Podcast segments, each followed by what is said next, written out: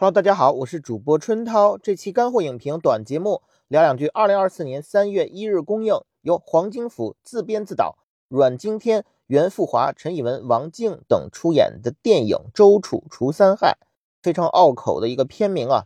别误会啊，它并不是说台湾一个姓周的处长下基层铲除恶霸的故事。楚是三声，周楚除三害源自《晋书·周楚传》和《世说新语》中一个典故。讲述了哪吒魔童降世中，魔童哪吒一样的周楚为祸相奸，和猛虎蛟龙并称三害。他杀龙斩蛟之后呢，得知小丑竟是我自己，他才是第三害。最后幡然醒悟，重新做人的故事。电影《周楚除三害》就化用了这个典故，讲述了阮经天饰演的通缉犯陈桂林，得知自己患上绝症，想自首，却发现只能排在。通缉榜第三名，这就相当于春晚上春山那个节目中，白敬亭、魏大勋、魏晨，哎，魏晨那个位置。陈桂林希望死也要被记住，于是开始接连和榜一、榜二大哥打 PK，剿灭恶匪的故事。这是干货影评所有节目第二次剧透预警啊！虽然这个片名已经将这个剧情透得够够的了。包括预告片已经把灵修礼堂屠杀那场戏，哎，剧透的就像电影中的 X 光胸片一样，早就透光了。但最终呢，它还有一个重要的剧情反转，因此希望各位听友看完电影后再来听。然后感谢听友提醒，我看了大陆公映的三月一号前还未替换版本的场次，三月一号前后场次差别微乎其微。应该是只调整了一个镜头中的旗帜，而大陆公映版和网飞版的最大差别呢，主要是最终灵修礼堂屠杀那场戏的尺度，虽然并不影响整体的剧情理解，但是对观感还是有不小的影响。先说评分啊，十分满分，以最为完整的网飞版作为参考，《周楚除三害》我给七点四分，这个分数暂且没有考虑到《周楚除三害》。早已陷入的那个抄袭风波，单以影片本身就事论事。作为参考，同为王静出演的台湾爆款电影《鬼家人》，我给八点一分。如果你家没通网啊，近年来只看大陆院线电影，那么周楚除三害的尺度尚且值得一提。但如果你是哪怕半个影迷，在欧格斯·兰斯莫斯导演、石头姐艾玛斯通主演的电影《可怜的东西》都已经放出资源的当下。还能惊呼周楚除三害的尺度，那才是没见过世面的可怜的东西。另外啊，宣传周楚除三害是台湾影史极恶电影，这是对台湾电影的极大不尊重。当我们没看过台湾电影吗？远的当我们没看过双瞳，近的当我们没看过哭悲吗？相比尺度，周楚除三害在荒诞与黑色的部分其实更值得一提。相比于红毯先生，在我那个场次观众观影的冷漠脸，周楚除三害至少在我那场几处包袱现场的反馈非常强烈。比如说陈桂林好不容易想去自首，却发现自己只能跟那些哎在路上捡钞票的市民排队才能自首。比如说陈桂林杀了榜二大哥香港仔，在海边问小美，哎你还有没有亲人啊？哎你看 family 也是全世界共同的语言。小美说：“香港仔是我唯一的亲人。”哎，给了两个挖掘机的前景，深挖前史。哎，观众也是哇哇大笑。再比如啊，陈桂林杀了尊者，哎，离开了灵修礼堂之后，结果洗脑音乐再度响起。不管吃素有多苦，接着奏乐，接着舞。陈桂林无奈掉头，哎，就很像是那相声演员返场一样，回去继续屠杀。周楚除三害在宣发时刻意忽略了黑色幽默，只强调尺度。他怕不是借鉴了涉过愤怒的海的经验，以及吸取了红毯先生的教训。谁说台湾不懂大陆的？我觉得他们对大陆现阶段电影市场了如指掌。我们的市场似乎只需要肆意宣泄，不需要克制和优雅。提到红毯先生，周楚除三害和红毯先生。前后脚，一个临时撤档，一个临时换拷贝，堪称啊难兄难弟。但这两部电影的关联还不止于此。周楚除三害开场不久，一段动作戏，警察陈辉追击黑帮杀手陈桂林，屋顶上啊，两人先后坠下天井。周楚除三害这一幕和《红毯先生》中猪从酒店大堂顶坠落的那一幕非常相似，而猪蛇鸽子中的猪本身也代表着陈桂林角色本人。韩国著名导演洪长秀不有一部处女作叫《猪堕井的那天》？哎，《红毯先生》中猪的坠落和周楚除三害陈桂林的坠落形成了有趣的呼应，而猪的意象也通过《红毯先生》和周楚除三害两部电影进一步延展。从格格不入、愚钝蒙昧、任人宰杀，到草莽暴虐、横冲直撞、以暴制暴，似乎冥冥中也代表着某种共通的社会情绪。提起动作戏啊，希区柯克不是有部电影《迷魂记》，也叫《眩晕》吗？周楚除三害开场，屋顶长镜头跟拍天井坠落营造的失重感，中段理发店突袭香港仔用推镜营造的眩晕感，还有收尾处灵修礼堂屠杀用固定镜头营造的残忍与荒诞并存的复杂心理感受，层次分明，让人神晕目眩，但也不炫技。导演黄金甫这一次在动作戏层面表现的确实比以往电影更为利落干脆。可作为一名香港导演，黄金甫恰恰在最不该失分的类型片层面暴露了一定问题。电影第三幕大闹巡山隐修会啊，不是穿越达芬奇密码了，哎，大闹灵修会段落一反前两幕粗暴直接的物理攻击，转而用一种温柔的假象制造更深层的。精神攻击，哎，物理攻击变成了魔法攻击，这种反类型片的高潮处理本来应该算作优点，但就实际效果而言呢，节奏略显拖沓。这种拖沓的造成主因是悬念的过早暴露，前摇太长了。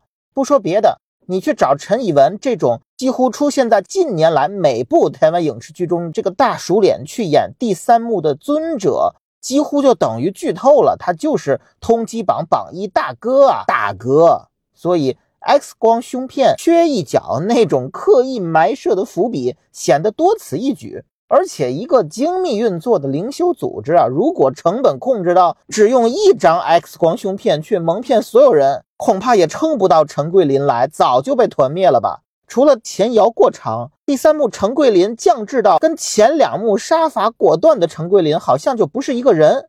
桂林山水降维成了桂林米粉，要不是有阮经天脱胎换骨的演技撑着，早就被吐槽了。因此，个人理解，《周楚除三害》是一部演大于导的电影，而且前两幕的陈桂林也不乏槽点。他在被通缉期间啊，抛头露面的过于随意。就算你洗地说，哎，这个情节是故意设计的，是表现对台湾警力不作为的暗讽。即便如此，可是，在第三幕这陈桂林跟踪尊者的时候，偷听真相的那一幕，这个站位也太过随意了。你不说榜一大哥，榜二大哥香港仔，他当时一边享受，一边都能发现陈桂林在对面宾馆偷窥他。可是这榜一大哥隔着一道开着的门，都发现不了陈桂林在偷听。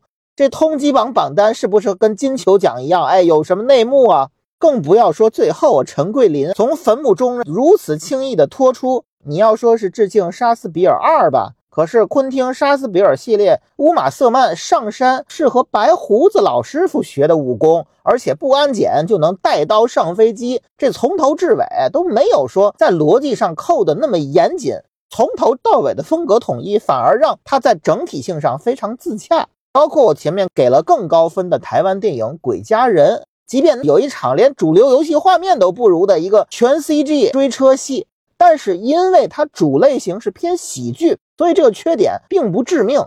而周楚除三害没有夸张到近乎解构的地步，明显还是偏向于一板一眼做警匪类型片，因此它逻辑上的缺陷其实会被进一步放大。谈起杀死比尔，周楚除三害，有人评论黄金甫是华语界的昆汀啊，好家伙！但也有人说他是台湾陈思诚，这一捧一杀啊，天一脚地一脚。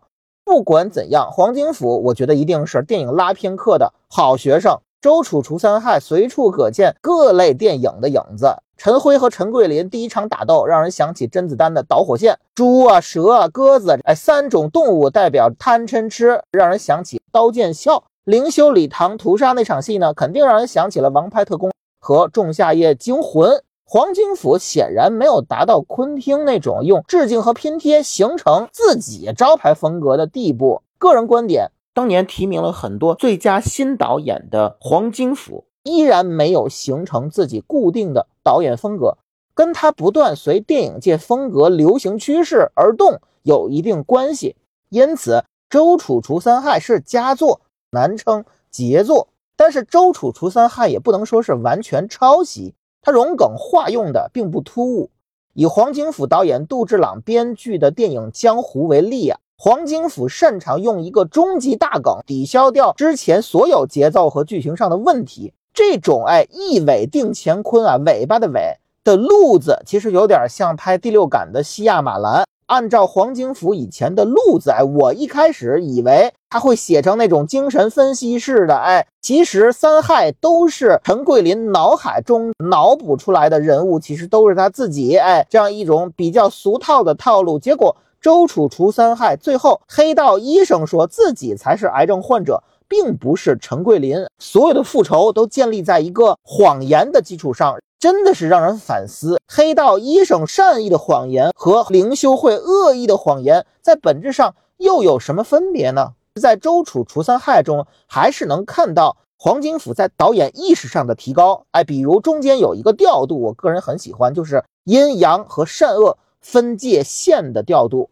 李李仁饰演的警察陈辉，他一开始被戳瞎了一只眼，变成了阴阳眼，哎，一阴一阳。然后呢？陈桂林在通缉令中看到什么？看到自己被遮住一半的脸，哎，一半有，一半没有，也是一阴一阳。包括陈桂林在黑白影像的想象中，靠着墙看着真的榜一大哥给假的榜一大哥做手术，他身处的就是墙的交界线，正好是一阴一阳，哎，正邪一线之间。这种一阴一阳，哎，一善一恶的调度，在整体性上还是非常考究的。不过提到陈辉啊，我就不得不说，陈辉的饰演者李李仁明显更有性张力，哎，他明显跟男主陈桂林更有化学反应，他明明才是女主才对，不算是冷知识的冷知识，哎，李李仁是陶晶莹的老公，陶晶莹有一首歌叫《太委屈》，哎，在这部电影中就是太委屈，连。男二都要最后得到男主自首的消息。提到真正的女主，咱们就说一下这个假女主王静饰演的小美。她的妈妈被香港仔拉良家妇女下水，然后她自己就被咱们的主角陈桂林哎劝失足少女从良。这个故事太土了。注意，这个女人叫小美，连起名字都带着敷衍。但是这个男人叫小帅，则实至名归。胡子拉碴的阮经天表演绝对扛打，人们在形容演技的时候都会说这个人的演技好，连头发都有戏。而阮经天就是连发际线都在演戏，他这部电影的表演绝对值一个影帝，所以压力自然来到了明道这一边。为什么这么说？因为如果明道你再不努力，观众可能就会通过演技一下就认出你俩究竟谁是谁了。最后，我想谈一下整部电影的隐喻。咱们这个三害，哎，香港仔代表着香港，陈桂林代表着台湾，而最后那个榜一大哥，哎，尊者，他代表一个我们非常熟悉的国家。这种政治隐喻呢，我觉得是有一定道理的。但是我愿意从另外一个角度去过度解读周楚除三害中它真正的隐喻是什么，你们就全当我是胡说。咱们先说两个数字，一个七，一个九。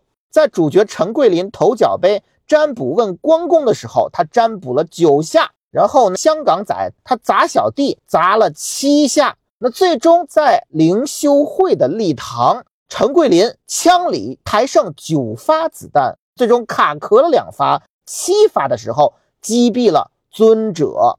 七和九，哎，到底是含笑九泉七不失，还是九七回归？我认为都不是。在我极度脑洞的过度解读中，九和七代表着什么？九是九一八事变，七是七七事变。我们知道九一八事变和七七事变两个抗日的重要节点，九代表的九一八事变，其实国民党政府采取的是一种相对不抵抗的政策，而在七七事变则变成了全面抗战。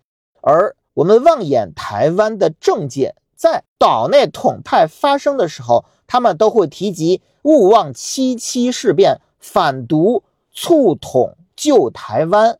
我们说完数字，再看颜色，大家有没有记得整部电影最开场是一个什么颜色？是蓝色。大哥死亡的葬礼上，大哥的遗像下面除了蓝色之外，还有两种什么颜色？一是白，一是绿。蓝白绿是什么颜色？是台湾政治谱系中的三个派别。而大家发现没有，在结尾那艘大船上，其实也有几种颜色，一种是红色，那另外几种分别是白色的船体、深蓝色的花纹和。更浅一点，近乎于绿色的一种蓝色，你同样可以理解为是蓝白绿三个阵营。如果他真的如现在所说的主流的隐喻逻辑，将那个我们最熟悉的一个人口大国隐喻成灵修会组织，那他完全不可能过审。但如果按照我的隐喻体系，七和九，他选择了七而非九，他选择了蓝作为主要的阵营而非绿。绿色是什么颜色？绿色和白色就是灵修组织的颜色。以我这样的体系再去解读，那么它才有可能过审。所以，我们如果从这个角度去解析这部电影，会发现它有一层更有趣的意象，而。我们提到整部电影一开始最重要的蓝色，它还代表着什么？如果以上我都是过度解读，那这一点绝对更是过度解读，因为它代表极氪零零一中期改款的新车型，它拥有一项新的技术，就是 EC 光感天幕。哎，它会随阳光照射分区调整，呈现出蓝色或白色的玻璃效果。怎么样？猝不及防的一个商务。但肯定是一个假商务广告，就像是昆汀拍电影《刑房》中还特意拍了一个假预告片《弯刀》一样。哎，以我们目前的粉丝数量，暂时不会接到任何商务，但是相信以我们干货影评的粉丝质量，假以时日，一定会像《弯刀》从一部伪预告片发展成一部真正的大电影一样，我们干货影评总有一天也能够接到真正的商务。好，感谢收听本期干货影评短节目。你们的每个小小支持或大大的不支持，都是我们更新的巨大动力。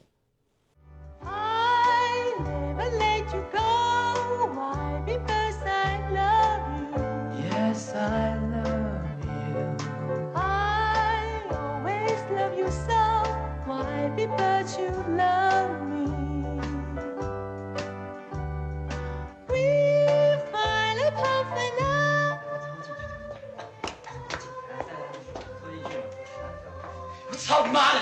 搞什么玩意儿？